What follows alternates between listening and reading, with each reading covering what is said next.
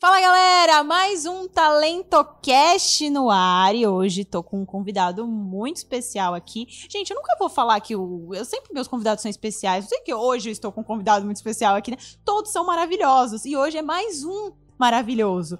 Tô aqui com o Edu Costa! Yes! Estou aqui! Obrigado pelo convite, obrigado. Tô muito, muito animado. Me prometeram um milhão de reais aqui pra estar aqui, então já só vim pelo cachê. Quem prometeu isso? É, não sei, acho o Eric.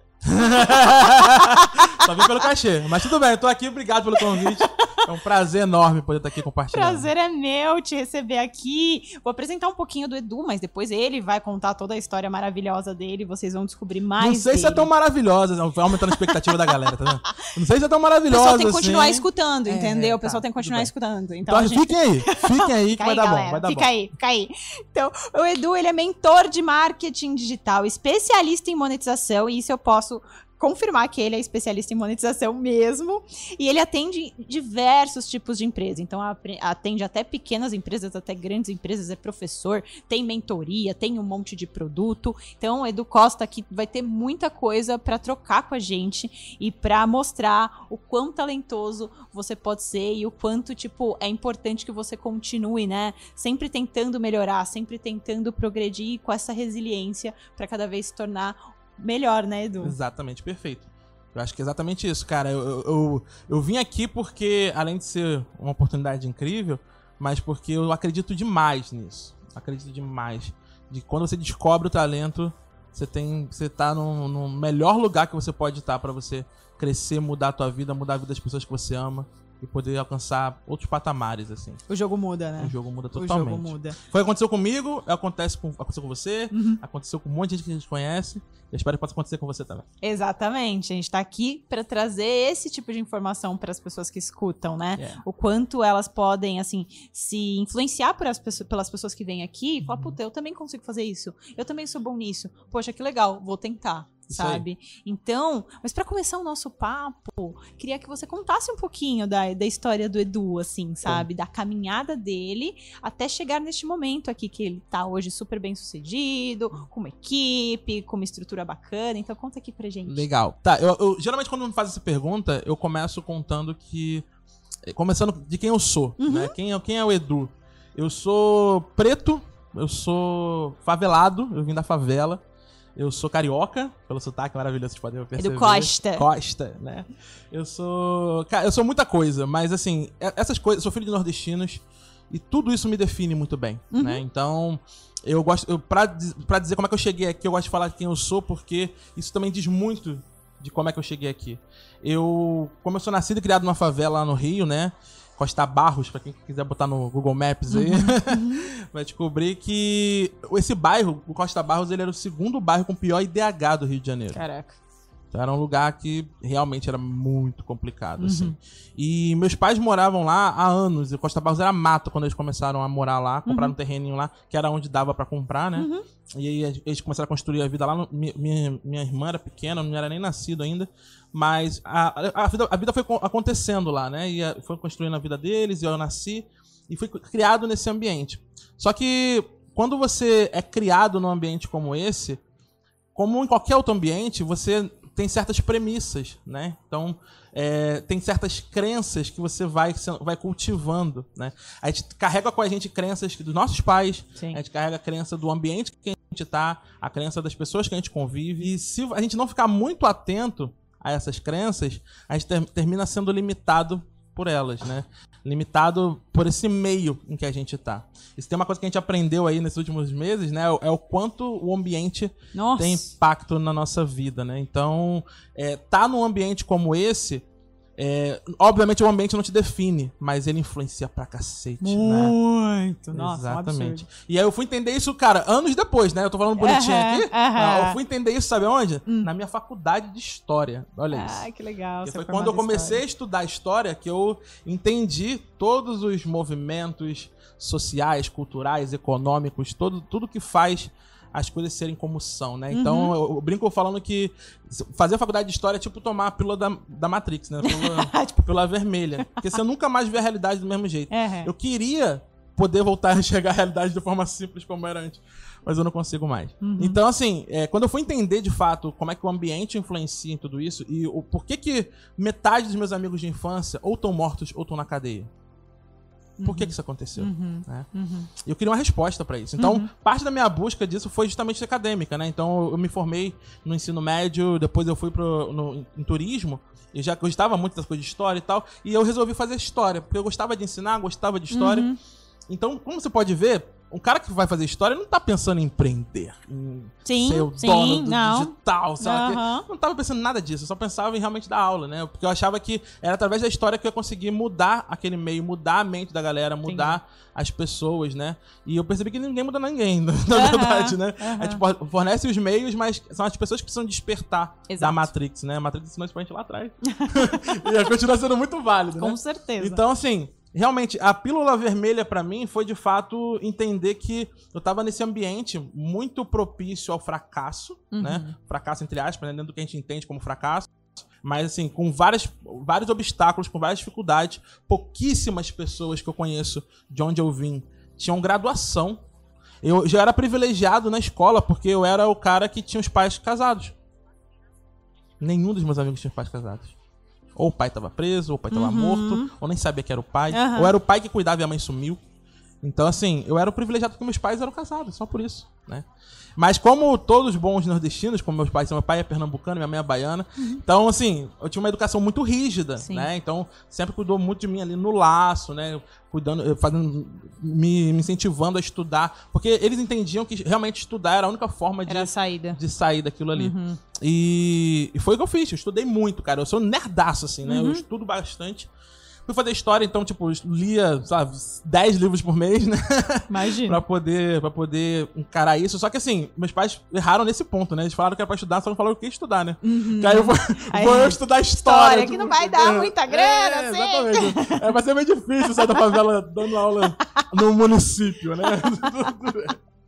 E aí, cara, eu fui fazer a história por paixão. Eu me apaixonei pelo esse assunto, me apaixonei por dar aula, gosto muito de ensinar. Uhum. Descobri o meu talento, né? Foi aí que eu descobri meu talento. Eu vou chegar um pouco mais nisso depois. Aham. Mas já tinha essa coisa de ensinar, eu gosto de explicar, eu tenho facilidade de comunicação. E eu percebia que eu conseguia deixar as coisas mais simples pra quem tava ouvindo, né? Hum. Mais fácil de entender, mais mastigada. E eu acho que era- esse era um dos pontos principais. Porque pra galera de onde eu vim, nem dava pra. Eles não conseguiam nem acessar esse nível de conhecimento. Sim. Porque eles não conseguiam nem entender. Aham. Tipo, já Então, tinha uma barreira muito antes. Já tinha uma barreira muito antes, exatamente. Então, cara, como é que eu consigo tornar isso mais fácil, mais acessível, mais simples, que todo mundo consiga entender, né?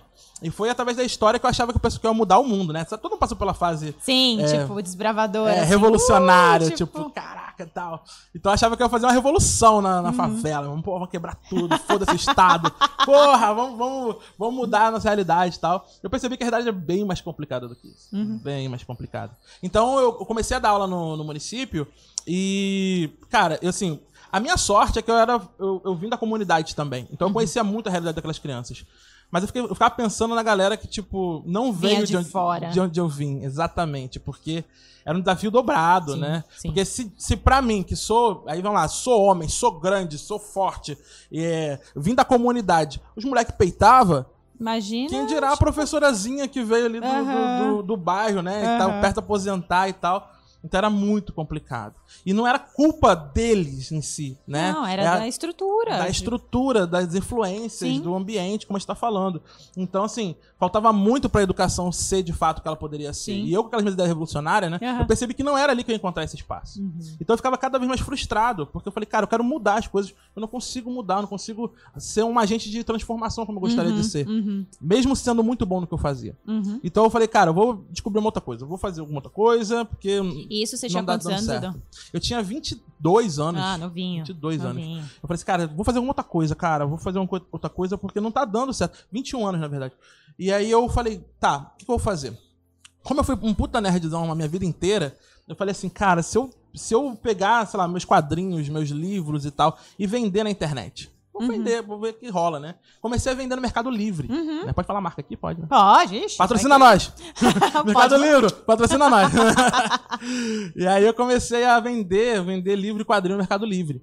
E aí eu comecei, cara, a entender, assim, eu, eu sou um cara que pega muito rápido as Uhum. coisas. Então eu comecei, inclusive tem uma teoria sobre isso. Eu falo que pra você ser de onde eu vim e conseguir crescer como eu cresci, é preciso mais do que simplesmente estudo, né? Como a gente falou, e mais do que só oportunidade. Porque tem muita gente que tem oportunidade e não E não- decola. não. Então, assim, tem que ter perfil. Sim. E esse perfil, ele é. Ele, ele também é construído, né? Tipo, você vai. Você tem os estímulos certos pra você conseguir chegar nesse ponto. E aí eu, eu sempre fui muito ligeiro. Eu falo que a galera que é da favela, irmão, é mindset da rataria, irmão. Negócio- mindset, não, só que tem uma muita mentalidade, meu irmão. Na favela é mindset da rataria, parceiro. Tem que ser rápido. Tem que se bagulho. virar, parceiro. Não tem jeito. Tem que, ó, tem que agilizar teu corre, né? Sim. Então, assim, todo mundo que vem, vem da favela, todo mundo- não, tem, não tem ser humano mais criativo do que pobre, cara. Não tem ser humano mais criativo. Pode. Tudo que os caras que são brilh- é É brilhante, brilhante. assim. É brilhante. Exatamente porque a falta de recursos estimula a Sim, criatividade, né? Sim. Então, assim, é, essa, eu sempre, como eu sempre peguei as coisas muito rápido, Uhum. eu falei assim, tá, beleza, o que, que eu posso fazer aqui? Eu comecei a vender as coisas no Mercado Livre e fui entendendo o seguinte, peraí, quer dizer então que se eu mudar a foto eu vendo mais rápido? Quer dizer que se eu, Hum, que se eu entendi. mudar o preço eu vendo mais rápido? Eu comecei a entender, por exemplo, que antes de colocar um, um livro no ar, por exemplo, eu comecei a olhar é, os anúncios para ver aquele mesmo livro.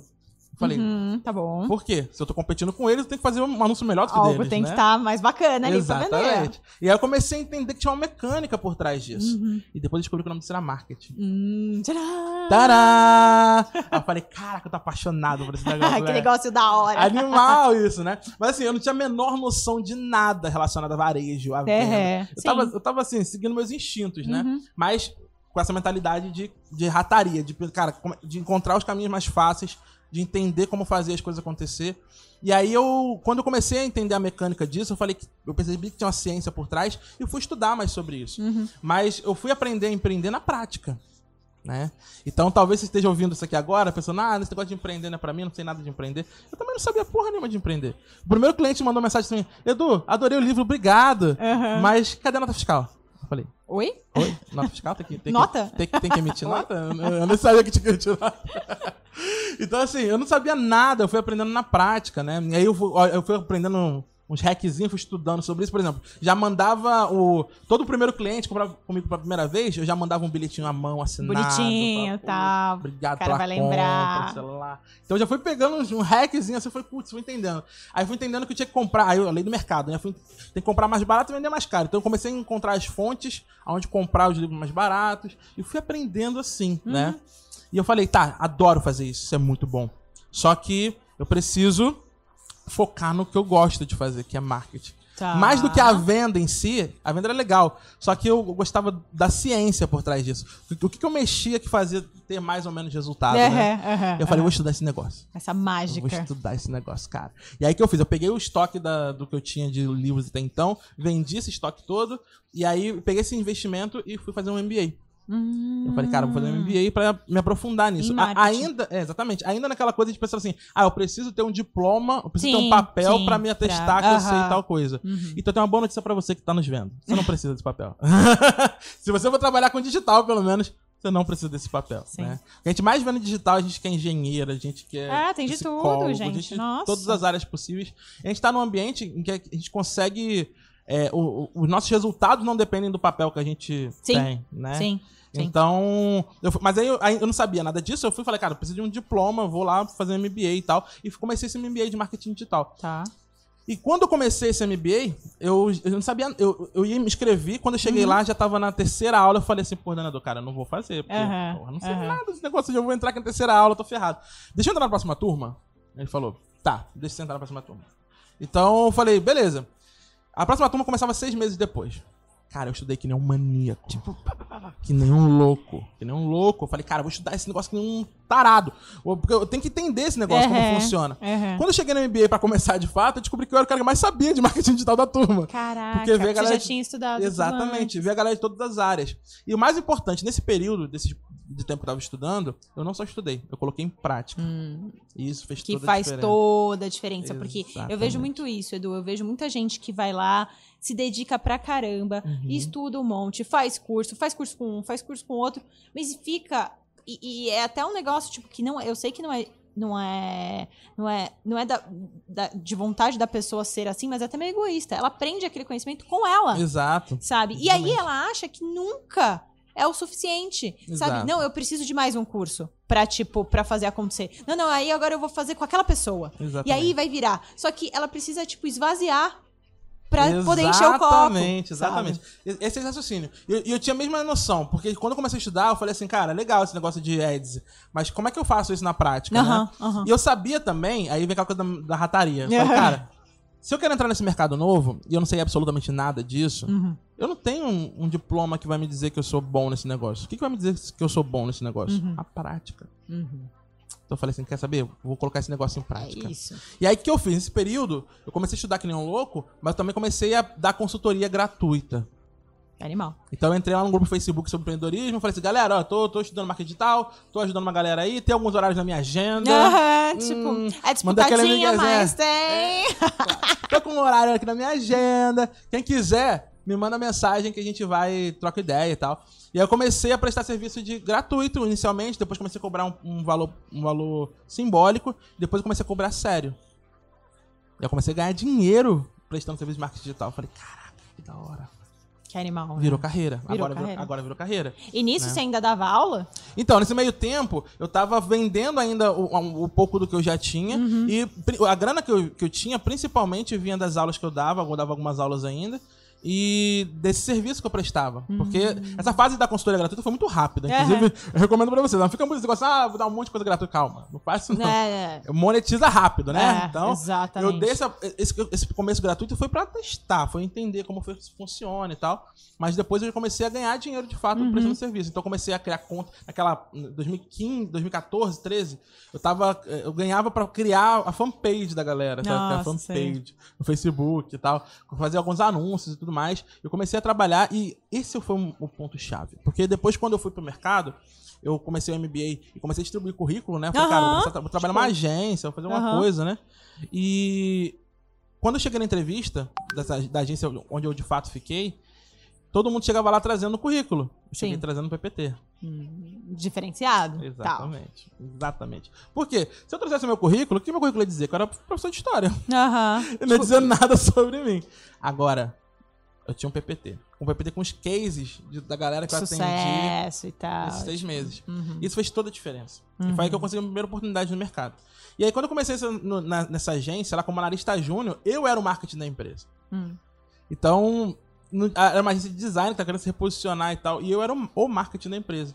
E se só tem você, você não tem quem perguntar, mano. Uhum. É, aí se é- vira, Se vira. estuda, É, né? tipo, E foi, eu cresci muito lá exatamente por conta disso. legal. Mas lá que eu já percebi essas coisas, muitas das coisas que a gente já executa hoje com muito sucesso. Por exemplo, o poder do network. Uhum. A importância de estar no mercado, estar aparecendo. Você produzir conteúdo e ter visibilidade. Você não se limitar só onde você tá. Então, mesmo no CLT, eu tinha clientes por fora. Sim. Por quê? Porque se eu, ficasse, se eu fosse demitido, eu teria grana, Plano né? tem que ter. É, é aquela coisa, não é que tem. O pessoal fala sobre a importância do plano B. Uhum. É o plano B. É um plano B, mas não é. É algo a mais. Exatamente. Sabe? Tipo, não é um Exatamente. plano B que te amarra. Eu digo que quando, quando eu. Não é tua muleta, Não né? é tua muleta. Não é uma muleta. Exatamente. Exatamente. Essa é a diferença. Porque quando eu saí do banco, é, eu fiquei por alguns meses ainda com aquela sensação de, puta, se der merda, eu volto. Exato. Sabe? E aquilo me impedia de muleta. crescer. E era uma muleta. Exatamente. Até que falaram pra mim assim: você tá deixando o banco como plano B. E você não vai conseguir se desenvolver assim. Quando eu larguei a muleta, puta, aí foi. Aí foi. Aí foi, Exatamente. sabe? Então essa é a diferença. Exatamente. No meu caso foi, foi bem assim, porque Uhum. eu, eu, eu tinha esses, esses clientes paralelos, mas não era só pra, pra de fato. Não era uma muleta, era, era um experimento, na verdade. Sim. Era um laboratório, era grana a mais. Mas, mas principalmente era a oportunidade de trabalhar lá fora que eu não trabalhava lá dentro. Porque quando você tem um chefe, você faz o que é pedido. Uhum. Exatamente. Mas lá fora eu podia fazer o que eu quisesse. Uhum. Né? Então, e lá eu comecei a entender sobre essas coisas que foram a base de que me permitiram crescer. Uhum. Especialmente sobre a importância dos eventos, do network, de estar presente, de fazer as coisas, de se posicionar. Então lá eu cresci muito, porque era só eu, mas também por começar a fazer essas outras coisas. Uhum. Sempre pensando nisso, né? Sempre pensando em, em- nessa rataria, né? De, de pensar por fora, correr por fora. Cara, como é que eu chego lá aonde eu quero? Então, quando eu comecei, inclusive, nessa, nesse, nessa, nesse emprego, eu tinha um professor muito querido, que é meu amigo até hoje, sócio, inclusive, em alguns projetos, que é o Thiago Muniz. E ele era meu professor nesse MBA. Hum. Conheci ele lá. E como é muito chegado já, né? Eu mandei uma mensagem pra ele e falei assim: Caraca, eu mandei uma, uma vaga pra ele. Falei assim: Cara, olha que vaga dos sonhos, cara. Ser consultor numa empresa foda, trabalhando de casa, ganhando bem. Porra, tá atendendo um monte de empresa da hora, com uma parada super técnica, super animal, super inovadora. E aí, quando eu olhava a lista de requisitos do que precisava da vaga, eu é, vai demorar uns anos aí. Demorava aqui, mas enfim. Porque pedia de tudo, né? Pedia, sei lá, CRO, UX, pedia todo, tipo, todas as palavras complicadas de marketing que você já ouviu, pedia Pedia. lá na lista, né? E eu falei, mandei essa mensagem pra ele, mostrei essa vaga pra ele. Corta pra um ano e meio depois. Hum. Quem é que me chama pro processo seletivo? Mentira, sério? Que animal, cara. Exatamente. Mas foi por acaso? Claro que não. Nunca. Foi intencional, velho. Porque quando chegou no final de 2015, eu fiz um post, eu lembro até hoje, eu fiz um post chamado Tendências de Marketing Digital pra 2016. Uhum. E aí eu listei lá. Rataria, pega essa. Eu listei lá nesse post, esse conteúdo, era um blog que eu tinha. Eu listei todas as áreas que eu queria trabalhar. então eu coloquei, ah, falei de, sei lá, digital analytics, falei de otimização de conversão, marketing de conteúdo, sabe o que só. Listei todas as áreas que eu gostaria de trabalhar. E quando eu falava de uma área, eu falava de um expert daquela área. Pegava um coach, né, uma citação do cara, marcava ele, etc, etc. Então eu fiz um, um puta post, tinha mais de 3 mil palavras, um negócio gigante, e falei de otimização de conversão. Uhum. E citei o Rafael Damasceno. Ah, e aí? E aí o que aconteceu? Eu consegui visibilidade. Cara, se você pegar. Se você botar. Acho que esse post nem tá mais no ar. Mas se você olhasse no Analytics, eu tenho certeza que esse post hoje não teria 3 mil views. Ah, não importa. Quem precisava ver viu. Viu? Pegaram? Ó.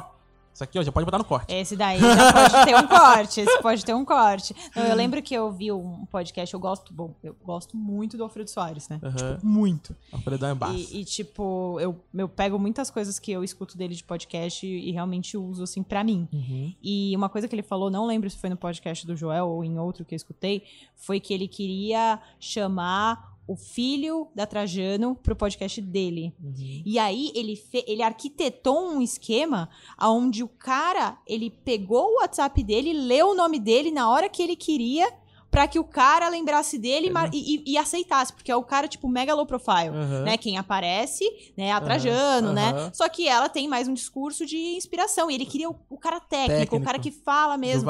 E era muito difícil esse cara. Ele arquitetou de ter uma menina que tava no board com o cara, de falar dele, pegar o WhatsApp, mandar na a mensagem naquele minuto. Então é Uhum. isso, Exato. sabe? Se você quer alguém, se você quer chamar a atenção de alguém, se faça visto, sabe? Exato. Tipo, e, meu, dá trabalho, pô. Com certeza, com certeza. E aí eu, eu, eu, eu listei nessa, nesse post várias pessoas, não só o Rafael. Eu Uhum. listei o Rafael Hess, que é um grande cara incrível. Uhum. É uma referência pra mim, foi um dos caras que eu, que eu mais admiro assim, no marketing digital. É um dos caras que eu mais admiro. E Ele é, ele tem um best, ele é best-seller, né? Ele tem um livro chamado Marketing, Marketing de Conteúdo, A Uhum. Moeda do Século XXI. Uhum. E é best-seller na Amazon, um cara incrível. E eu conheci o Rafael naquele ano. Ele me chamou pro evento dele, pra participar gratuitamente do evento Uau. dele. Conferência de marketing de conteúdo, eu lembro até hoje, aqui em São Paulo. Uhum. Eu vim de busão, irmão. Peguei o busão ali na rodoviária Novo Rio. Falei que vou de madrugada, tinha que acordar já no evento, não tinha, não tinha dinheiro pra pagar o hotel. Falei, mano, vou tipo, acordar já no evento. Peguei o busão, fui pro, pro evento. Cara, cumprimentei todo mundo, né? Lá de terninho, de paletó. aquele paletó mais batido de igreja, né? Todo pá, mas... Porra, cheguei lá, falei, pô, cumprimentei todo mundo, falei com todo mundo, falei, pô, Rafael, obrigado pelo convite e tal. E também tava lá o Rafael Damasceno, que foi é da Ah, que legal. Aí você já tinha... conexão. E aí eu falei com o Rafael, falei com o Felipe lá, conheci o pessoal do UOL, conheci uma galera lá. Fiz, um monte, foi fiz bastante network. E aí voltei pra, pro Rio e tal. E aí nesse post eu falei do Rafael Hess, falei do Rafael Damasceno, falei da Marta Gabriel, falei de uma galera do mercado digital. E aí, quando, quando foi. Qual é o objetivo com aquele post? Ganhar visibilidade, como você falou. E aí, no ano seguinte, já em janeiro, né? Já no começo do ano seguinte, eu comecei a receber um monte de mensagem. Ô, Edu, achei animal teu conteúdo, putz. O, o- o Rodrigo Nascimento, que também é uma grande referência em marketing, digi- é, marketing por dados. Hum, Ele foi um organizador do ID360, que é um Nossa. evento de 2000 2017, 2018. Foi o maior evento de marketing por dados no Brasil. Assim, Caraca. ele fez no Mineirão, pra ter noção. nossa. É um cara animal. E eu sou um grande fã também do Rodrigo, porque o Rodrigo e o Rez foram dois Aham. caras que eu. Foram os meus primeiros cursos de marketing digital, foram deles. Sacou? Uhum. E eu tinha uma admiração muito grande por ele. E o Rodrigo mandou mensagem, falou assim: Reduzão, vi teu post, cara, achei animal. Que legal. Em que momento você tá, cara? Vamos conversar. Quero saber se você tem é, interesse é, de trabalhar com a gente, sabe que? Eu falei, porra, que animal. Caralho. E aí já comecei o contato com o Rodrigo e o Damasceno me chamou nessa mesma época. Falou, Edu, tá, tem um processo seletivo aqui no Supersonic, vem pra cá, é, vem, vem participar, né? Vem ver como é que é e tal, mas ó, não, garanto que o processo aqui não é fácil. Uhum, falei, vamos, vamos lá, vamos lá. Cara, foi tipo assim, o processo seletivo do BOP. Sim, tipo, É tiro muito- porra de bomba. Muito difícil, muito técnico. É. Eu tive. Eu, eu comecei assim, eu falei assim, cara, eu posso manter. Aí vai a muleta. Cara, será que eu posso continuar no meu emprego enquanto faço processo seletivo? Porque, sabe, a gente tá fazendo processo seletivo, não, não, não É. sei se vai rolar e tal. Ele falou, cara, você pode, não tem problema nenhum. O problema é se você aguenta. e eu não aguentei, cara. Quando eu olhei, na Caraca. primeira semana, quando eu vi a relação de livros que eu tinha que estudar, Mentira, falei, sério? é, Nesse naipe? não vai rolar. não vai rolar. Caraca, meu. E tem uma coisa legal também de contar nisso. Eu tô contando assim várias coisas. Você me interrompe, pelo amor Eu- de Deus. não, hein? sim, mas é que você tá respondendo algumas coisas aqui já, não. Ah, legal. Uhum. Porque tem uma, uma das coisas que eu. que foi importante pra cacete pra entrar no Supersonic Uhum. foi o aprendizado de inglês. Uhum. Eu não sabia porra nenhuma de inglês, né? Obviamente. E aí acontece? Mas nesse, nesse um ano e meio, dois anos que eu passei lá nessa agência, eu. Era duas horas pra ir, duas horas pra voltar. Todo dia. Uhum. Eu pegava met- ônibus, metrô, ônibus, né? Nossa senhora. Aham. Então eu ia. Você que é do Rio aí, ó. Eu ia de Costa Barros ao Leblon todo dia. Galera que é do Rio, tu vai ver. Bota no Google Maps se você ver a distância. É longe. É de uma ponta a ponta da cidade. Literalmente. É de uma ponta a outra da cidade. E aí, eram duas horas, duas horas e meia pra ir e voltar todo dia. Cara, quatro horas, cinco horas só de deslocamento. E eu fiz a melhor escolha que eu poderia fazer naquele momento. Eu comprei um Kindle. Amazon, patrocina nós, Amazon. Amazon também. Amazon também. Mas, cara, foi maravilhoso. Foi maravilhoso.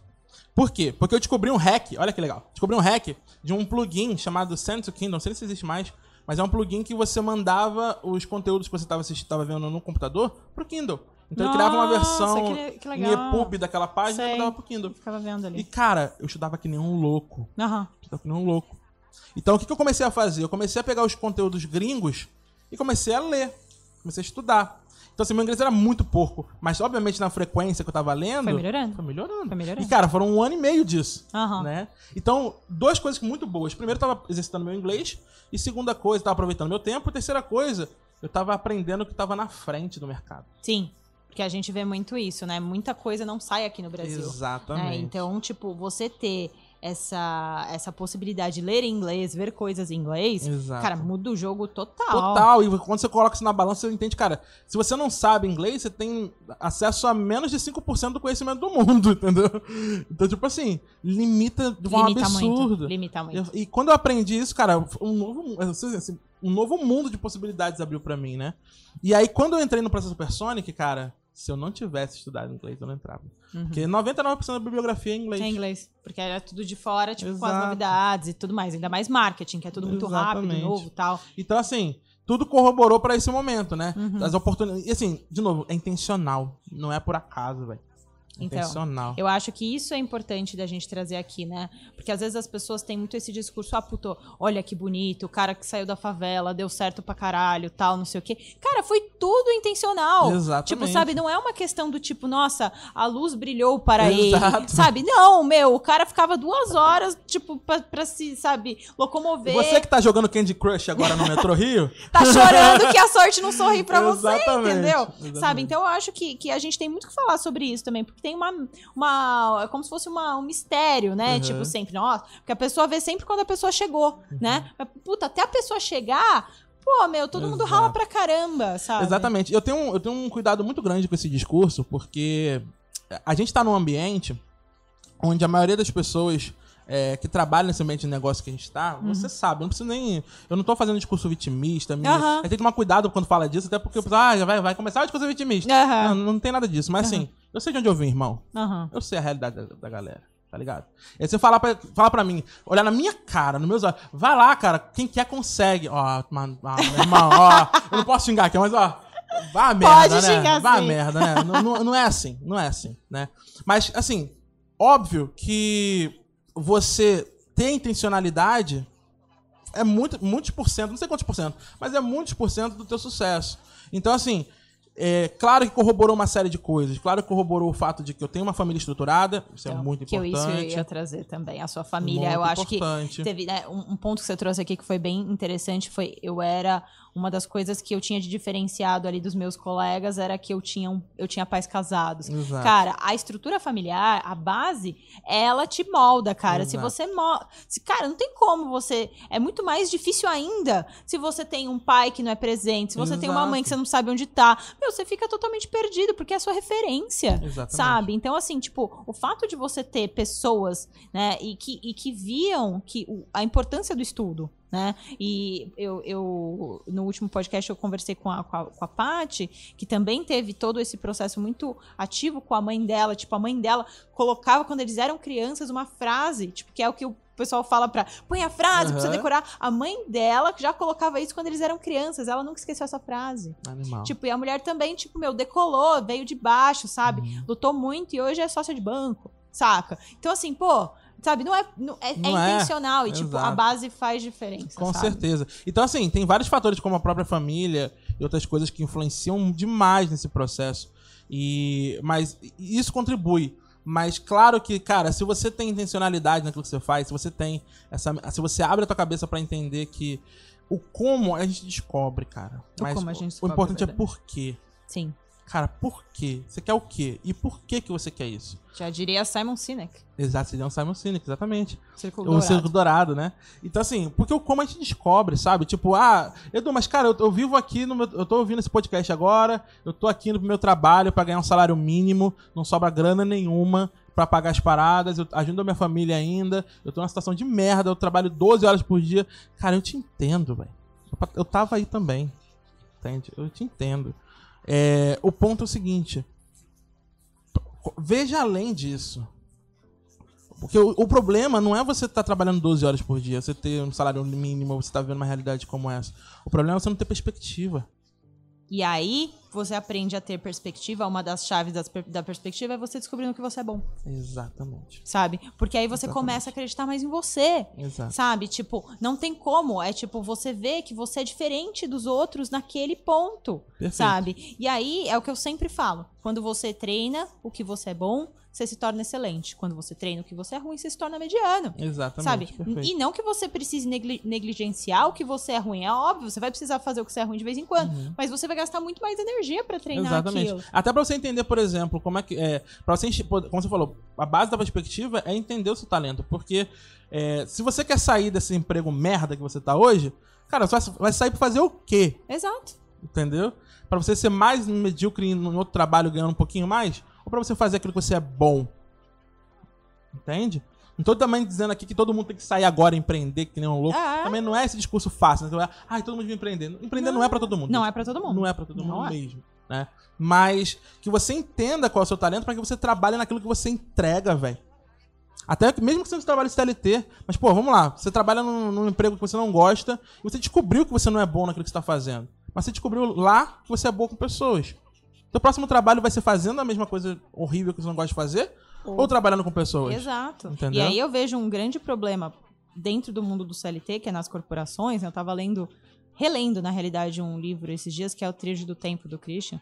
E aí ele traz um dado importante, que 78% das empresas alocam mal as pessoas. Ou seja, o funcionário, ele é bom, ele tem os talentos dele. 78%. 78%, É muito alto isso, cara.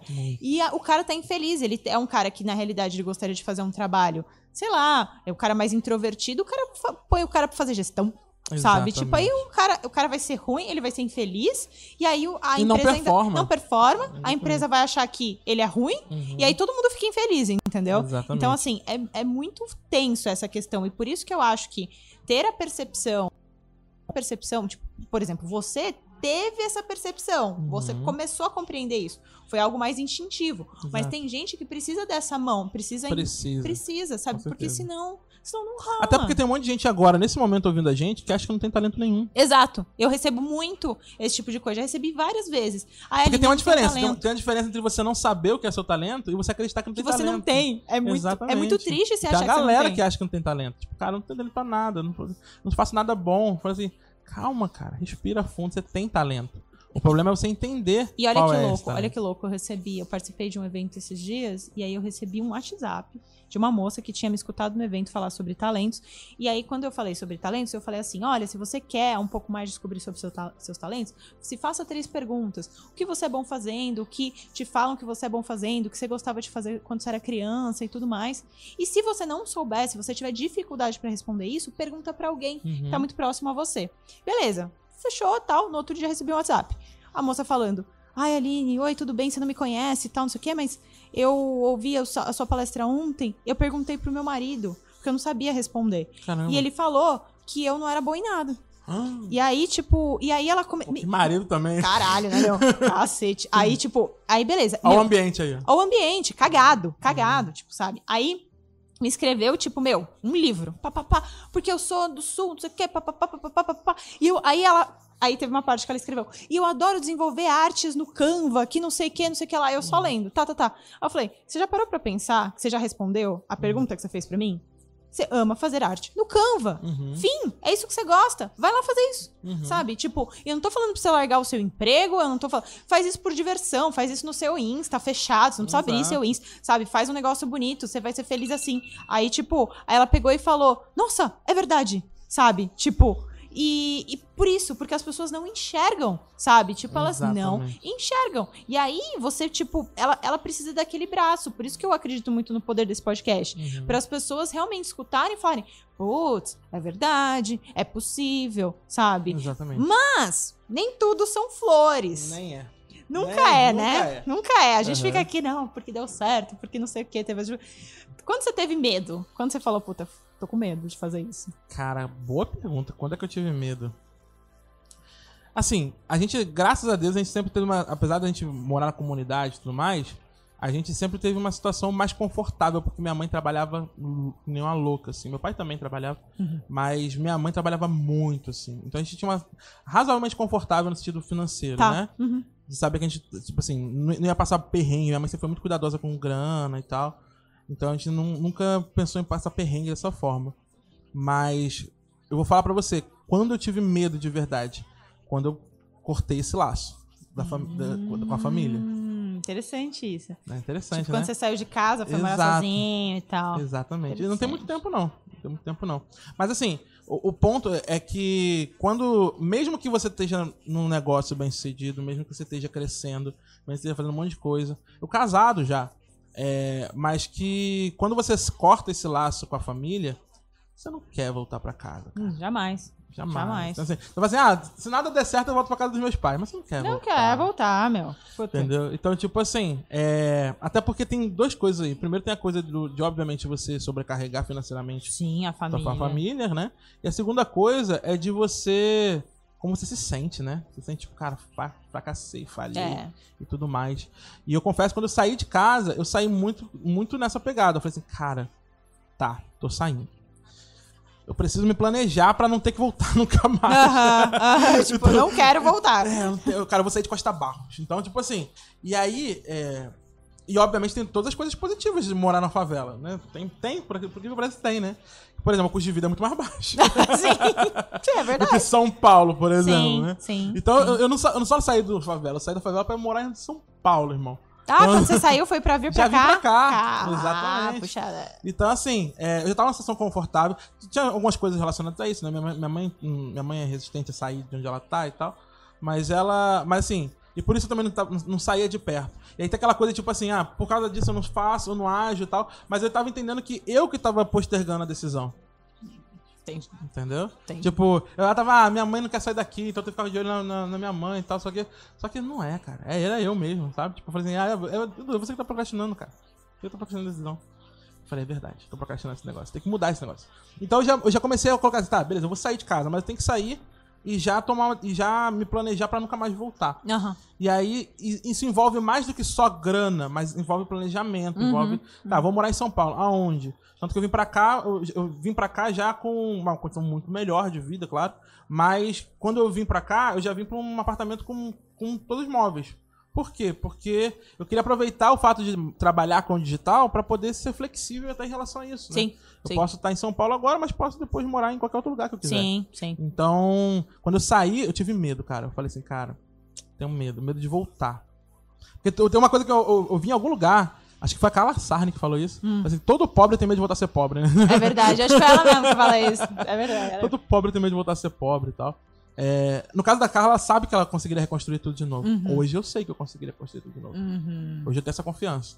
Quando eu sair, não. uhum. Falei, cara, vai dar merda, eu vou ter que voltar pra cá, cara, eu não quero voltar. Mas claramente essa sua confiança de saber que você consegue hoje reconstruir tudo veio também desse passo que você deu, Com né? certeza. Eu jamais estaria, eu posso falar com toda tranquilidade, eu jamais estaria onde eu tô hoje se eu continuasse no mesmo lugar que eu tava.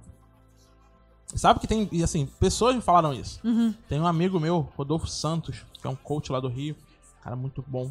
E ele falou assim pra mim, eu- a gente tava no shopping, no Nova América, tô falando, vou ficar falando as referências do Rio, porque o pessoal que é carioca vai ficar tudo pegando as referências. Tem um monte de carioca que assiste a Exatamente, gente. ó. então. Tava lá no Shopping Nova América com, com o Rodolfo, tomando café lá, e ele falou assim, Edu, sabe quando é que você vai crescer, cara? Vai crescer de verdade? Você sair daquela favela. Falei. E, e, eu- racionalmente eu falei, é verdade. Emocionalmente eu falei assim, não, não quero. Não quero não. Porque, assim, por mais que, obviamente, tenha todas as situações difíceis, tem problema de segurança, tem todos os pontos, é o teu berço, sabe? É de onde você veio, é o que você conhece. Cara, eu conheço cada esquina, cada paralelepípedo daquele lugar, entendeu? Eu sei onde tá cada coisa, eu conheço cada pessoa. Então, é de onde você vem. É difícil cortar esse laço. Aham. né? Mas tem um momento, cara, que você fala assim: eu preciso sair, não só, não só por mim, mas assim, por todas as pessoas que estão à minha volta, né? Porque, por exemplo, não dava pra crescer lá. Não dava, não dava pra crescer lá.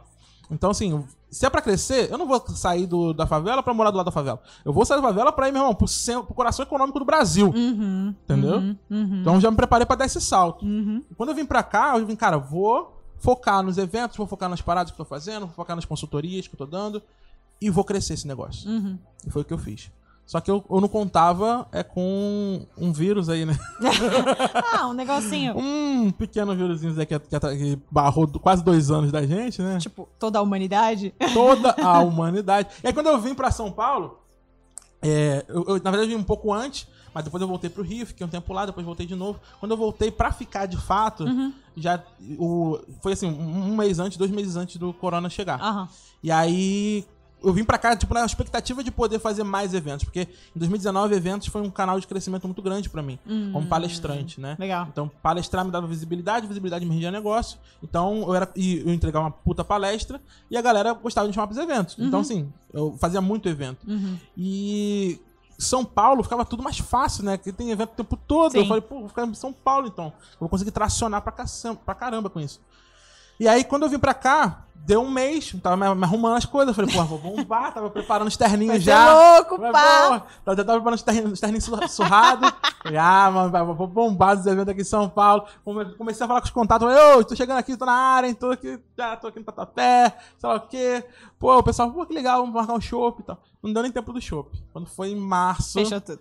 Fechou tudo, cara. E aí, Edu tinha um novo desafio, né? Agora eu, eu já empreendia, né? Então, eu trabalhei anos na Supersonic lá, depois eu comecei a empreender. E aí, contando a história, mesmo contando a história, né? Então, eu entrei na Supersonic, fiquei, cara, foi o melhor, mais incrível da minha carreira profissional, assim, como, como um empregado de alguém. E quando saí de lá, foi sair pra empreender, né? E a Supersonic tem esse histórico, né? A galera que sai da Supersonic sai pra empreender, não sai pra outro lugar. Porque é tão incrível lá, a galera é tão boa, é tão técnico, é tão, tão maravilhoso tudo que a gente aprende lá, a possibilidade de desenvolver e tudo mais, que o pessoal sai de lá pra empreender, geralmente. Então, eu saí de lá pra empreender porque eu tinha visto uma oportunidade no mercado. Depois eu posso contar um pouco disso, mas eu vi uma oportunidade no mercado, saí, comecei a empreender, montei meu negócio, comecei a dar consultoria, dar palestra, treinamento em company, comecei a estruturar tudo isso. E aí, quando começou 2019, ou 2000, é, começou 2019, eu vim pra cá, 2020 começou, pá, tudo fechado. Eu caramba. E aí? E agora? E aí? E aí eu falei, cara, tá beleza. Então, aí vem aquela coisa, tipo, hum, pensa rápido. Aham. Mindset da rataria, e agora? Que eu tenho, que oportunidade eu tenho? Tá, deixa eu ver. Trabalho no mercado digital. Eu, tenho, eu, penso, eu, eu sei que todo mundo vai ter que se digitalizar agora. As empresas estavam resistentes a fazer home office, por exemplo. Teve que mandar todo mundo pra casa. Tipo, Uhum, a empresa não vai parar. E aí, o que você vai fazer? Eu falei, tá, mas não vai ter uma cacetada de desempregado. Vai ter uma cacetada de pessoas que nunca pensaram em usar a internet pra ganhar dinheiro. E eu falei, e se eu ensinar essa galera? Uhum. Porque eu já fazia isso. Uhum, Só que eu fazia isso pra minha empresa. uhum. Eu nunca ensinei a galera a fazer isso. Eu falei, tá, vou começar a ensinar essa galera então. E eu fiz um desafio no meu Instagram chamado Oportunidades Digitais. Foi um- uma semana de live lá, mostrando como, quais as oportunidades, né? Como é que a galera podia aproveitar isso. No final eu abri pra uma masterclass que eu ia dar, chamada do 0 aos 5K.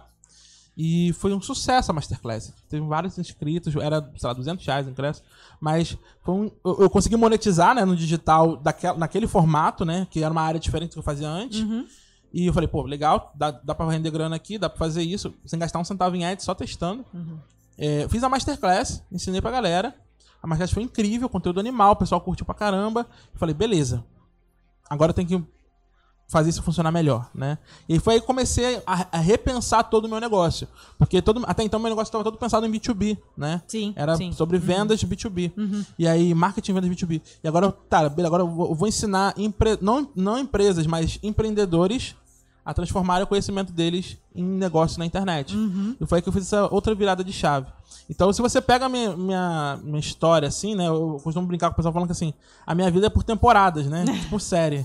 Então, a, a última temporada foi essa virada de chave. É. Então, agora eu tô numa nova temporada que o, o crescimento tá sendo exponencial, né? E graças a Deus, porque mas eu patinei muito pra isso dar certo. Patinei muito. Eu pra ter noção, e aí é bom falar isso também pra que a galera tenha noção disso, né? É, eu chegava em determinados momentos, você perguntava quando é que você teve medo. Também tive vários momentos. É, Esse, esse grande momento de me mudar foi um. Mas ano passado eu tive crise de ansiedade, velho. Uhum, normal. Porque assim, não só pra estar trabalhando em casa, mas tal, mas eu passei meses sem se- entrar um real na minha conta. Aí volta aquele medo, né? Caraca, eu tô fudido, cara, vou ter que voltar pra Vou virar pobre de novo. Vou virar pobre de novo, pelo amor de Deus. Aí eu falei, cara, tá, peraí. É, eu tinha reserva, tinha tudo- tudo tranquilo e tal. Mas o ponto era assim, era muito mais a ansiedade de não estar funcionando o que eu queria fazer. aham. Porque eu tinha parado tudo que. Eu, eu sou um cara muito intenso nesse sentido, né? Eu parei o que eu tava fazendo pra fazer. Eu não sei se. eu- Esse negócio. Assim, respeito quem é assim, né? De fazer, tipo, ah, migra aos poucos. Meu irmão, não sei migrar aos poucos, não. Falei, é pra fazer negócio? Vamos full time, então. Porque Eu sou assim também, Se é pra dar porta, certo, tipo, irmão. É all-in. Tipo, Exatamente, all in. E aí eu virei a chave da parada pra focar nisso. E quando começou a não dar certo, eu falei, cara, será que eu fiz merda? Uhum. Será que eu tenho que voltar pro negócio? E o que, que eu vou fazer, meu Deus, sei lá o quê? Então eu passei muitos momentos assim. E eu ficava inconformado com isso. Caralho, eu sou profissional de marketing, cacete. Como é que eu não consigo essa porra dar certo? Não é possível. E eu ficava puto. Eu falei assim, cara, tá, respira fundo, Eduardo. Vamos, vamos, vamos no que você é bom. Vamos no que é teu talento. Uhum. Que, no que, que eu sou bom, cara? Eu sou bom ensinando. Eu sou bom Professor. dando aula. É. Eu sou bom mentorando a galera, né? Então eu falei assim, tá, e se eu, em vez de. Então não vai funcionar, não vai funcionar fazer só coisa gravada. Não vai funcionar, velho. Porque eu sou bom na troca, eu sou bom aqui conversando.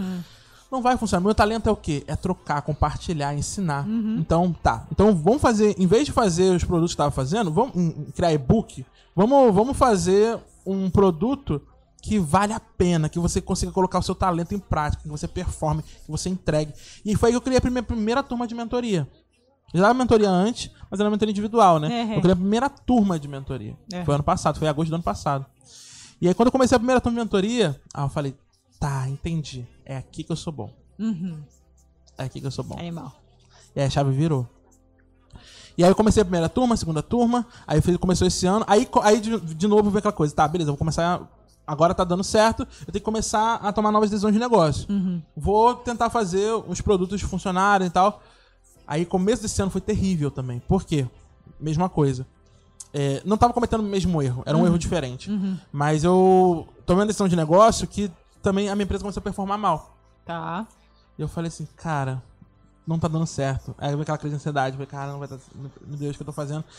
Só que nesse período também eu tava dentro de uma mentoria, que a gente conhece, um- do nosso mentor Joel J, e que abriu muito a minha cabeça. Muito a minha cabeça. E a uma das primeiras frases que ele falou dentro dessa mentoria, eu lembro que eu tava indo pro, pro Rio pra visitar minha mãe depois de quase um ano de pandemia. É, eu, tava indo, eu tava no ônibus, eu lembro disso, ele falou claramente, cara, corta o que te fragiliza. Eu falei, cara, é isso. Por que, que eu tô insistindo no negócio que não tá dando certo? Tira da frente. Tira da frente, velho. E às vezes, e eu gosto muito disso, porque essas reflexões, porque são coisas óbvias, mas é o óbvio que precisa ser dito. Exatamente. Sabe? Então, assim, assim, é óbvio que você precisava tirar, tipo, só que, meu, é, é por isso que eu acho que é tão válido essa questão de você ter mentores, de fato, sabe? exato. Porque você precisa de alguém que te diga as coisas, sabe? Exatamente. Porque você não enxerga. Eu tava conversando esses dias com, com a galera que a gente tem o, o mastermind lá do, da turma que a gente estudou junto do, do Paulo Cuenca, Uhum, e aí a gente faz análise de perfil um do outro. uhum. E aí a gente chegou à conclusão do seguinte ponto. É muito difícil para cada um de nós fazer é, conteúdo topo de funil. Porque a gente não, não vê mais o topo, sabe? O topo é tipo, já é distante pra gente. A gente vê meio e fundo, sabe? Então, assim, ah, putz, ninguém entende a mensagem que eu passo no meu Instagram tal, tipo, é muito complexo, sabe? É porque você não vê o topo. Então é por isso que é legal. E você pode Perfeito. estudar pra cacete, sabe? Tudo bem, você sabe as técnicas, você fez, tal, lá, lá, lá. Mas, cara, você precisa de algum terceiro que não conheça o que você faz, que chegue e fale, meu, o que, que você vende? Não tá claro pra mim, sabe? E aí, não tá claro pra ele, não, não tá claro pra todas as milhões de pessoas dentro do Instagram. Perfeito, Sabe? exatamente. E eu concordo mil por cento com isso, porque um dos meus maiores gargalos nesse começo era exatamente esse. Tipo, cara, como é que. eu- ah, o que é marketing digital? Ah, meu, eu não acredito que eu tenho que fazer esse tipo de conteúdo, né? Aham, Aí você aham. mesmo faz, pô, não acredito que eu tenho que Mas tem que fazer, Tem que velho. fazer, tem que fazer, tem que fazer. Tem que fazer, porque tem uma galera que não sabe o que você faz e que poderia ser teu cliente, mas ainda não é porque não entende o que você faz. Sim. né? Então, eu, eu tomei essa decisão ruim de negócio no começo do ano e não tava entrando nada de grana. É, Mas eu tava nessa, nessa mentoria e eu falei, cara, corta o que te fragiliza. Tá, Uhum. então eu vou tirar isso da frente. Volta. Aí- e aí é sempre isso. Quando dá merda, quando você tenta uma coisa e não dá certo, volta. Volta, Volta. pro talento, velho. Volta. Volta pro talento. Volta pro talento. E foi o que eu fiz. Falei, cara, vou fazer a mentoria de novo. Né? Vou voltar. Tava dando certo. Por que, que eu parei esse negócio? Vou inventar outra coisa. Vamos, volta pro talento, velho. Volta pro talento. E deu super certo. E aí já abriu outras turmas da mentoria esse ano. Começou os men- os mentorados individuais a terem um puta sucesso, você inclusive, né? E a máquina não continua crescendo. E tanto que, por exemplo, essa semana eu tenho uma mesa, né? A mesa, Aham. inclusive, nasceu disso. Pra quem tá vendo aqui e não sabe o que é a mesa, a mesa é uma aula semanal que eu dou sobre marketing, vendas, monetização digital. Uhum. E toda terça-feira às 16, às 16 horas. E aí o pessoal perguntou assim: pô, Edu, por que terça-feira às 16 horas? Não quer fazer à noite? Não, eu falei: não. Não, não quero fazer. Porque eu performo melhor de tarde. Entendeu? Então, e aí, eu não compito com o pessoal da noite e de tarde eu ainda tô com energia. Porque se eu faço à noite, Vai cair. Uhum. Entendeu? Então, de tarde eu tô com energia ainda. Então, eu vou entregar meu melhor conteúdo da tarde. E a mesa, então, é essa aula que eu dou toda semana, terça-feira, às 16 horas. A gente tem um, grupos no WhatsApp, né? Quem quiser entrar depois, deve, o link tá aí em algum lugar. Mas é, eu comecei. A mesa foi resultado desse talento. Porque foi isso. Ano passado eu tentei muita coisa, tipo, pra engajar alguém. Aham, vou fazer aham. live no Instagram? Todo mundo fazia live. Aí a live performou mal. É, mundo- Aí acabou esse canal. É, vou fazer live no YouTube. E não funcionava tão bem. Então eu testei muita coisa pra entender o que, que funcionava, né? E aí esse ano eu falei assim, cara, vou fazer live de novo? Não. Vou fazer no Zoom. Vou fazer no Zoom. Porque no Zoom eu consigo exercer meu talento. Tem troca, tem conversa. E aí deixa de ser uma live, onde tem um maluco ali na frente falando. Sozinho, meio que sozinho, sozinho, tipo... E tem troca, tem conversa. É, né? porque, porque a live, assim, ela é legal. Ela até tem interação porque as pessoas escrevem, mas, tipo, tem um delay, tem É. você ler. Aí, às vezes, você tá falando com uma outra pessoa na live. Aí tem que encaixar a pergunta da pessoa ali. Então, Uhum. Exato. é diferente, sabe? Exatamente. Eu também tenho o grupo que eu faço de organização de tempo, né? Uhum. É igual a mesa, Uhum. né? A gente se reúne toda quarta, às sete e meia. Uhum. E aí eu ajudo a galera a organizar tempo, agenda, Normal. como é que funciona e tal. E, e é isso, porque aí as, e, tem, e, e é legal porque eu dou uma lição de casa. Uhum. Eu escolho alguém e aí fala, fulano, você vai fazer então o tema, né? Então esse esse foi, foi ontem, eu Uhum. falei, vocês vão fazer é, a técnica Pomodoro, vão aplicar a técnica Pomodoro Uhum. é, com vocês e vocês vão trazer semana que vem o que, que aconteceu. Animal. Cara, e a- as pessoas trocam, o grupo é vivo, sabe? Porque aí um fala e fala, puta, deu merda, não consegui fazer. O outro não entendi. Exato. Ai, não, mas é assim, sabe? E um vai complementando E vira uma comunidade, né? É uma comunidade. E esse é o ponto, vira comunidade. E essa e foi, foi isso, né? Então quando começou a dar merda, eu falei, cara, o que tem que fazer? Eu volto pro talento. Eu falei, cara, eu vou criar, vou botar meu talento, vou ensinar então. Aham. Então eu comecei a mesa, que já tá várias edições aí já, meses funcionando lindamente. E na mesa, por exemplo, eu falei essa semana sobre isso, eu falei sobre mentoria. E falei que a projeção de faturamento desse ano da empresa é um milhão só em mentoria. Animal. Só em mentoria. Por quê?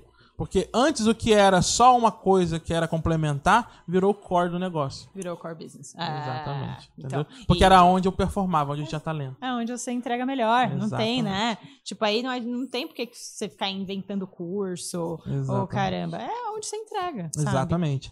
E aí, quando eu vou nessa trajetória aí, a conclusão que eu chego é exatamente isso, cara. O quão importante é você saber o seu talento e o quanto ele pode, de fato, guiar o teu crescimento, né? Porque quando você precisa, quando as coisas, o bicho tá pegando e você tem que entregar resultado, é aqui que você vai entregar, velho. Sim. Sim. Não é no que o teu chefe tá pedindo, é Não. aqui que você vai entregar. É no que você é bom. É tipo o boletim, né? Tipo, quando a, a mãe chega, vai na reunião lá pra ver o boletim, tá claro no que você é bom. Tal, Não tem, não tem como você esconder no que você é bom. Tá ali, ó. O cara tem uma nota 10 em história e eu tinha uma nota 5 em matemática. Não que esse moleque é bom. Esse moleque Era, é bom era a minha vida. Esta é a minha vida. Exa- Exatamente, né? E foi trabalhar num banco, aí. Eu fui trabalhar num banco, mas aí depois. Você vê como a gente sempre se move, tipo, quando a gente quer, né? Uhum. A gente sempre se move porque realmente faz sentido, né? Porque eu fui trabalhar no banco, entrei pra trabalhar no banco e sempre foquei em atendimento ao cliente. Que é pessoas, cara. Uhum. Eu sou do time das pessoas. Animal. Fim, sabe? Tipo, e sempre foi assim. Então, tipo, hoje eu fazendo um podcast, pra mim é muito maluco. Porque a minha primeira tentativa de faculdade foi jornalismo. Entendeu? E aí eu passei em jornalismo e economia em ciências sociais. Olha que Uhum. louco. Aí, tipo, eu queria jornalismo na Casper Libero, só que eu não passei na Casper, passei na PUC. Aham. E aí cheguei pra minha mãe e falei: passei em jornalismo, passei nas três, né, na PUC. É, O que, que eu faço, mãe? Ela falou: ó, você faz se você quiser. Mas se você fizer economia, é provável que você ganhe mais dinheiro. Eu falei, vou fazer economia, beleza. eu realmente ganhei dinheiro, mas tipo. É aquela escolha ali, né? "É, vamos por aqui, né? Mas no final eu consegui fazer o podcast, tô aqui felizona. Então, Esse é um tema também muito, muito legal, né? Tipo, de pensar o, o, o que pesa, né? O talento ou a grana, né? Tipo, esse é um tema que deve ser recorrente pra você, né? e, e bate na bunda total a água, né? Porque você fala, pô, eu preciso ganhar dinheiro. Exato. E eu gosto muito, tipo, de um negócio que eu escutei assim, meu, corte também, aqueles cortes do Insta, Uhum. do Thiago Negro falando. Eu nem Aham. acompanho tanto o Thiago Negro, mas, tipo, passou pra mim, eu falei, caraca, olha, tipo, mandou benzão nessa daí. Uhum. Aí, e ele falando assim, cara, talvez por muito tempo você precise fazer o que você não gosta para fazer o que você gosta. Perfeito. Sabe? Ele falou, meu, eu fui lá, servi mesa, trabalhei nos restaurantes, tal, não sei o que, tal, tal, tal. E eu não gostava daquilo. Uhum. Mas foi para que eu fizesse o que eu gosto. Então, tipo, hoje eu tô aqui, eu trabalhei 15 anos, sabe? Não é que eu odiava, per- sabe, plenamente. Sim, Mas era um negócio que não era 100% de entrega do que eu realmente posso entregar. perfeito. E aí, tipo, mas eu precisei daquilo, porque senão eu não teria condição de estar aqui hoje, entendeu? Então, assim, eu acho que é um processo. Então, eu acho que é um processo de reflexão também de maturidade de vida, sabe? Das pessoas acharem, ah, porque eu vou viver fazendo o que eu amo o tempo todo. Tipo, não, é mentira. Não vai, cara. é bullshit. negócio, é. E mesmo assim, tipo, hoje eu amo da mentoria, amo fazer as coisas que eu tô fazendo, mas eu também tenho que olhar contrato, tenho que discutir com o contador, tem, entendeu? Tipo, sabe? Aliás, meu contador, desculpa aí, tô devendo. Eu também sou esse cara, né? Saca? tipo, não tem como. Pô, aí chega o contrato da mentoria. Pô, tem que ler. Eu tenho que ler, Exato. sabe? Então, assim, são, não- não- essas coisas não deixam de existir, Exatamente. sabe? Então, é, as pessoas às vezes têm mania de achar que você começa a fazer o que você ama e é um mar de rosa, sabe? Tipo, não, é mentira. Desculpa, Não é. mentira. Desculpa te informar, mas não é bem assim que A acontece. vida, aqui é a vida real, Exato. sabe? Então, E esse insight do Thiago, ele é muito bom, que assim, é exatamente isso, né? Tipo, você vai precisar fazer coisas que você não gosta pra você fazer o que você quer, né? Sim. E, e saber o que, que é transitório, o que, que é o fim, né? O que, que, que, pra você é o fim e o que, que é o meio pra você chegar lá. É, eu passei, eu fiz muita coisa também que eu odiava, mas muita, muita coisa que eu odiava pra conseguir chegar onde eu tô hoje e fazer de fato o que eu quero. E mesmo fazendo o que eu quero, ainda tem essas coisas que você mencionou aí, Sim. né? Que são desafios do dia a dia e faz parte. Só que assim, é, para quem tá ouvindo a gente, tá pensando assim, ah, beleza, Edu, mas aí, como é que eu faço isso? Como é que eu é, consigo lidar com uma realidade onde eu tô fazendo algo que eu odeio, que eu não Uhum. gosto, que não é o meu talento?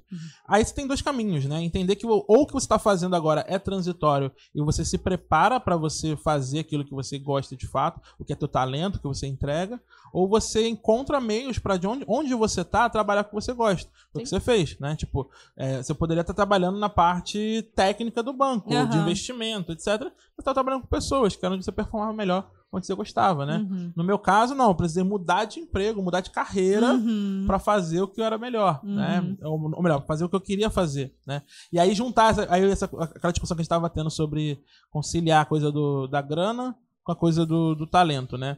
Se você for pesar, é, tem coisas que você precisa fazer para você ganhar dinheiro, mas dentro do que você faz para ganhar dinheiro, você tem que encontrar formas de você performar no talento, né?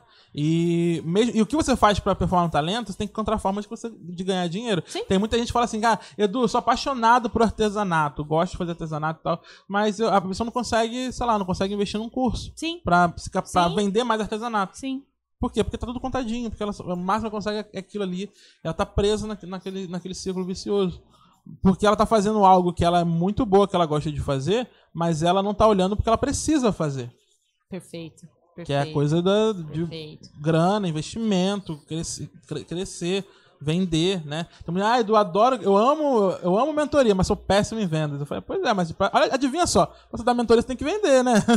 Olha só. Olha só, né? Então, assim, você tem que trabalhar as coisas que você não gosta também. Só que tendo clareza, da, clareza, intencionalidade, tudo isso vai te ajudar de fato a chegar no resultado que você quer mais rápido, né? Sim, sem dúvida. Bom, vamos nos aproximando ao final do Caraca, nosso passou podcast. voando, hein? Passou voando. Putz. Muito bom. E vamos pro nosso momento, Maria Gabriela. Ah, meu Deus. Bate-bola, já, jogo já tô rápido. nervoso. Já tô nervoso. Se eu travar aqui, só a culpa, a culpa é tua, né? Bate-bola, jogo rápido. Ah, Uma pessoa que você se inspira. Joel J. Jota, muito bem. Mentorzão, Mentorzão. monstrão. Algo que te faz acordar todos os dias e continuar mesmo em dias ruins. Saber que eu tô ajudando a galera a mudar a vida delas e das pessoas que elas amam, cara. Como eu mudei a minha. Legal. Isso me motiva todos os dias. Um mantra, uma frase. Cara, só tem resultado quem faz. Eu falo esse tempo todo É pros meus mentorados. Tá, tá no nosso manifesto, inclusive. E só tem resultado quem faz, cara. Pode falar o que você quiser, pode estudar o que você quiser. Mas quem tem resultado é quem executa. Eu então, acredito nisso também, Eu tenho, não tenho dúvida, você é exemplo disso, né? Uhum. Talvez a gente tenha a oportunidade, a oportunidade de contar um pouco mais da tua história aqui. Mas, cara, você. Eu falei, eu queria ter, uma- queria ter umas 10 alunos, umas 10 Alines na, na minha mentoria, porque você é alguém que pega as coisas assim e executa muito rápido, né? Então eu falei, cara, ela tem o resultado que ela teve porque ela executa, velho. Tem um monte de mentorado meu que pega o que eu faço e coloca na gaveta. Ou pega o que eu faço e faz uma outra coisa. Eu falei, cara, tá aqui, faz, velho. Você parar de fazer. Inclusive, aquela coisa que você falou sobre, sobre conhecimento, né? É. A gente acabou se desviando do bate-bola jogo rápido, né? É, não, mas pode, pode. Isso acontece. Ah, tá. Isso beleza. acontece. Mas é aquela coisa de você falou sobre. é, para de estudar e vai colocar em prática e tal. Tem uma mentorada minha, Vanessa, que. Vanessa Menezes, inclusive. Um beijo pra você. Ela, ela. Foi exatamente isso. Ela é louca por livro, ela estuda que nem uma louca, assim. Aham, aham. E aí, quando a gente começou a mentoria, ela, falou, ela contou essa história. Ela falou, ficou puta comigo, inclusive.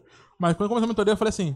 Ela falou, ah, não, porque eu quero fazer isso, aquilo, aquilo outro. Eu falei assim, Vanessa, para de estudar e vai colocar em prática. Você já tem um plano, tá tudo pronto, é só executar.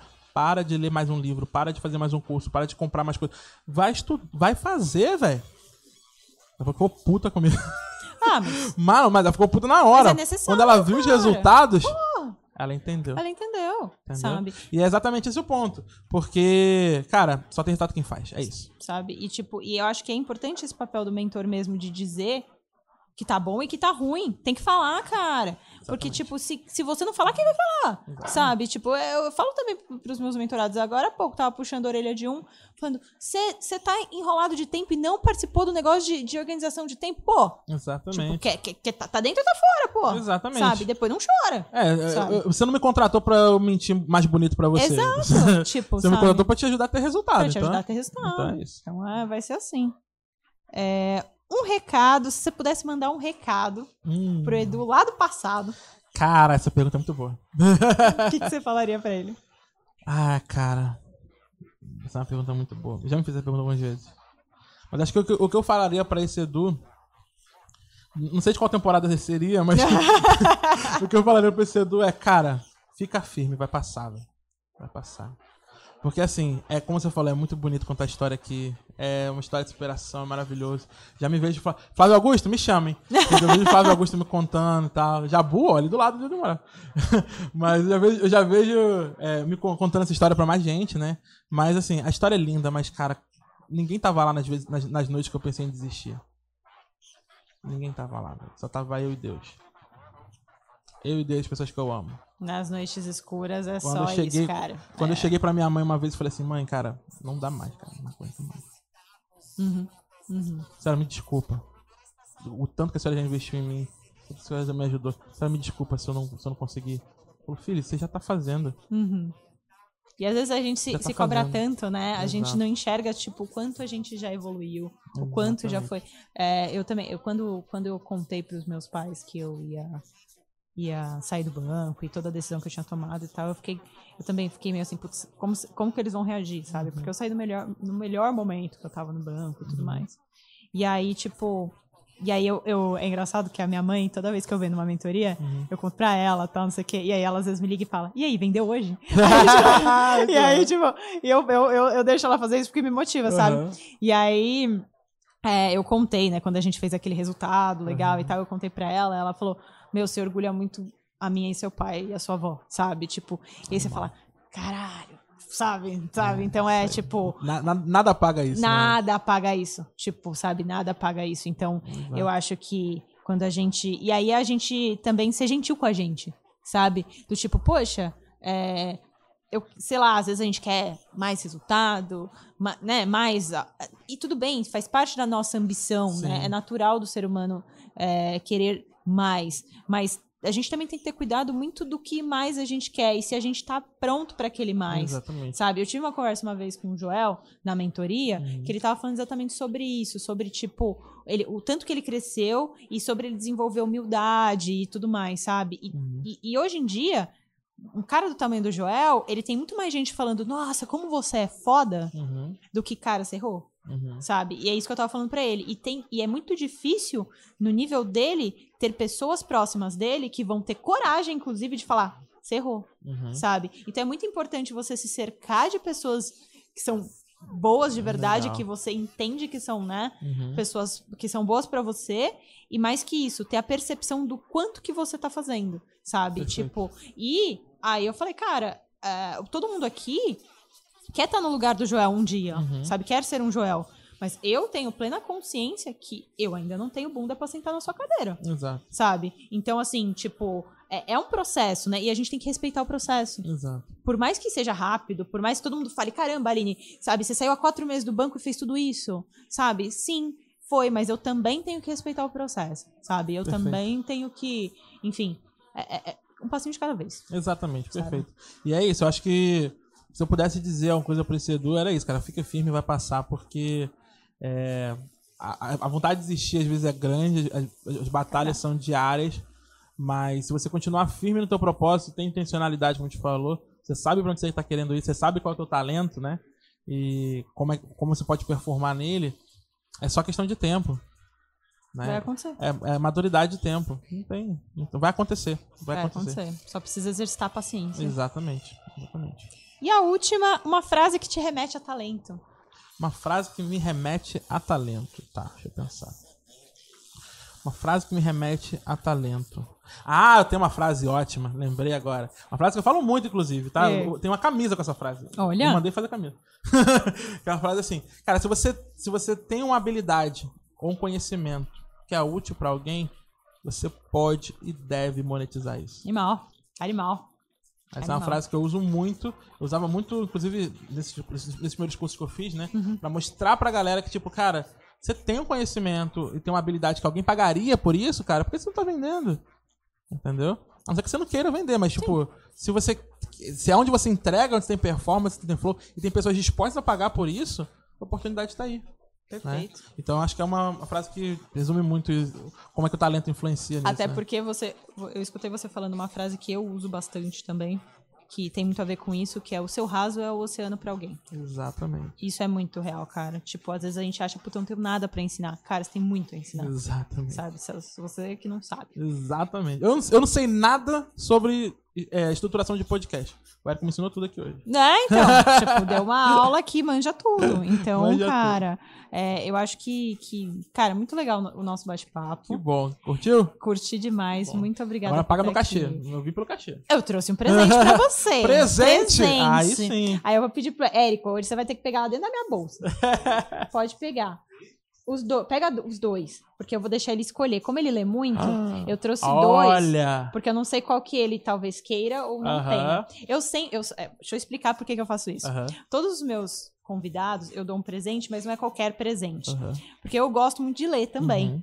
E eu acho muito importante a troca de livros, porque é uma troca de conhecimento. Hum, Legal. Então, eu sempre dou para os meus convidados algum livro que eu já li. Porque eu acho que é uma forma de, de incentivar eles a também ter o mesmo conhecimento que eu tive. Excelente, excelente. Sabe? Como você lê muito, eu trouxe dois. Não sei se você já leu os dois, mas você escolhe qual que você quer. Eu trouxe esse, que eu acho que tem muito a ver com você. Sempre- e tem a ver com convidado sempre, né? claro.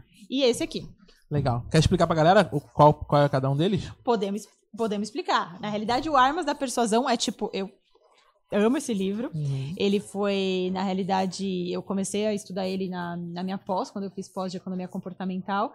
E o Robert Cialdini, ele é o mago da persuasão, simplesmente assim.